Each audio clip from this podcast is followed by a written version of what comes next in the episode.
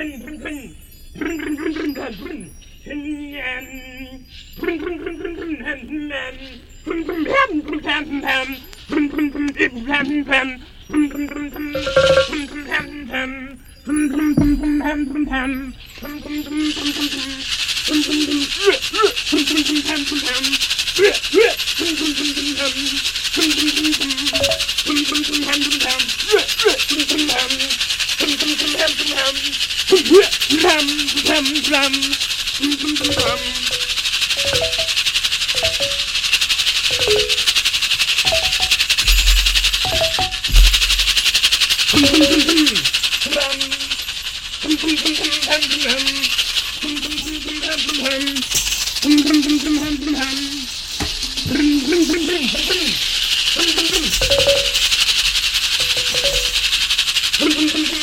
time.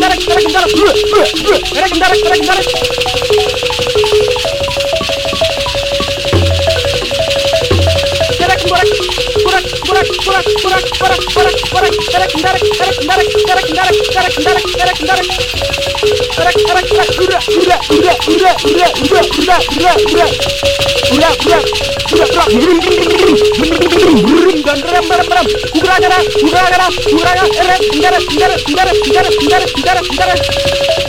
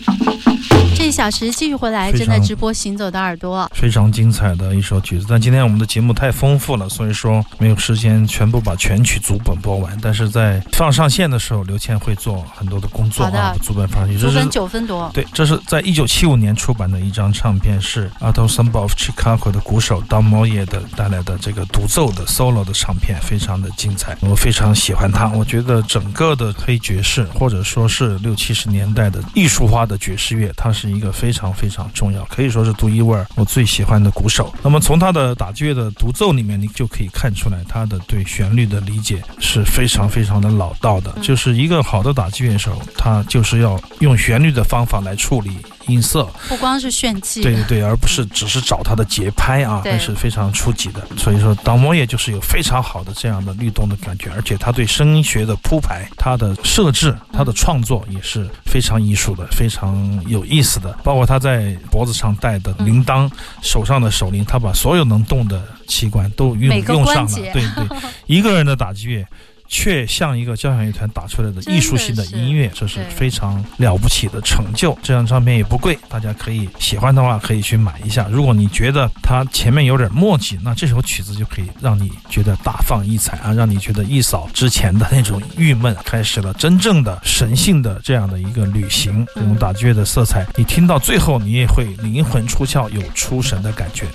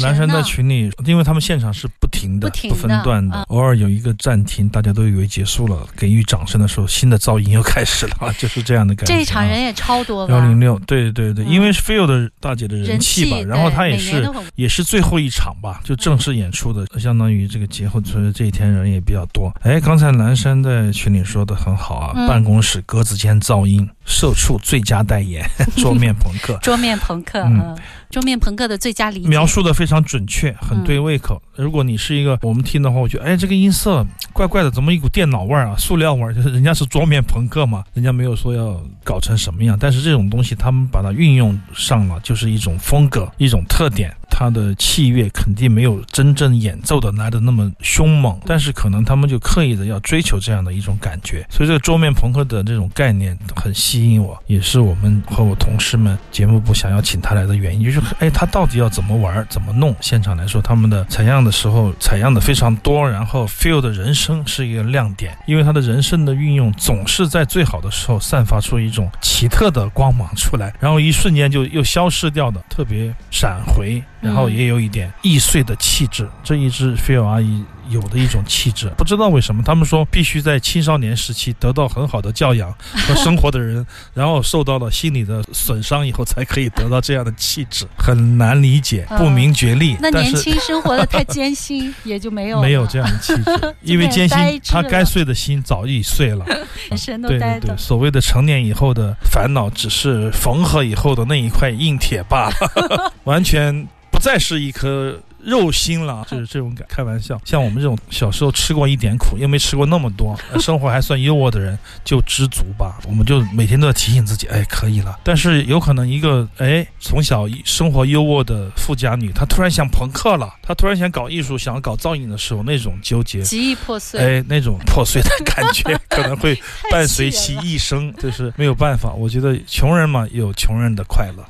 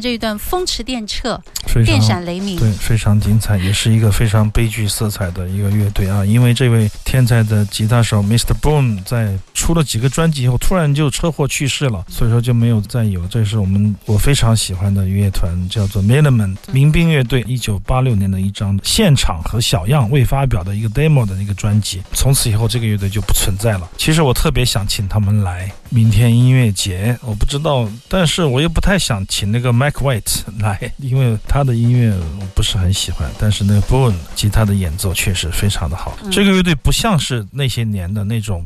他跟黑旗在一起，你不会觉得他是一个纯的那种傻朋克乐团，或者说是那种硬核乐团。他们带来了非常丰富的元素，在那个年代，像这样的乐队，我觉得太少见了，而且太超凡了。他们的那种幽默、聪慧，还有那么好的技术，你突然觉得它可以是一个 blues rock 的乐队，可以是一个前卫爵士乐团，也可以是一个 funk，可以是一个朋克，甚至可以是一个金属乐团。他们的技术已经到了非常非常厉害的，就是很多余了，就是说。技术已经过剩的乐队，在这样的一个技术多余了，就是太多了。就是他玩朋克不需要这么多，但是他们就是这样，非常的逆天，而且非常的单纯，而且非常的纯粹的这样的乐队，他们就玩他们属于他们缔造的朋克乐队。他们的歌都非常短，有三十秒的，一分二的，一分几十秒的，两分钟的，但这个很长，这个长的我都难以忍受。他们的这个炫技，我剪掉了五分钟，把他们鼓的 solo 都很长，然后贝斯也特别长，然后又臭又长，然后这个吉他也很长，然后再回到这个歌，整个一个歌一分。半钟花了七分钟来炫技，来渲染气氛，这也是他们幽默的地方。懂他们的人会哎莞尔一笑，你会觉得这帮人真的是能搞啊，在现在现场确实非常的松弛，而且他们又是如此的闪光，欲罢不能，让你听的非常精彩。这样的乐队不可试出，但是可惜啊，天才总是太少了，所以这也是哎我们想要请，我很想请，都是这样的乐队来明天音乐节，该有多好啊！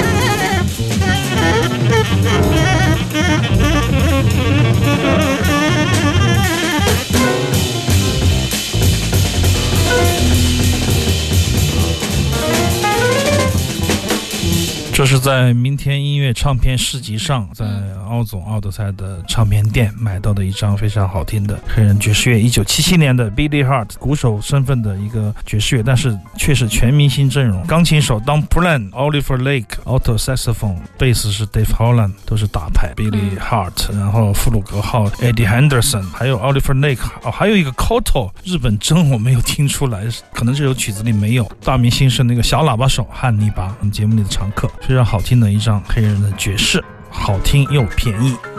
我那天去的时候，那个市集已经快打烊了，人特别多，但是我都没有找到你们的摊位。你们很早就收了吗？你是不想花钱吧？真没找到。哎，每一年希望都有新鲜的血液加入这个市集，肯定会越来越红火，越来越好。然后还有榕树下的音乐会，是吧？对，陈胖和四喜他们打碟打得非常好，还有刀片、夏凌空都是我们的好伙伴。好嘞，马上进入一段广告，还有最后一段行走的耳朵。我们今天的节目正在直播当中，我是刘倩，我是阿飞。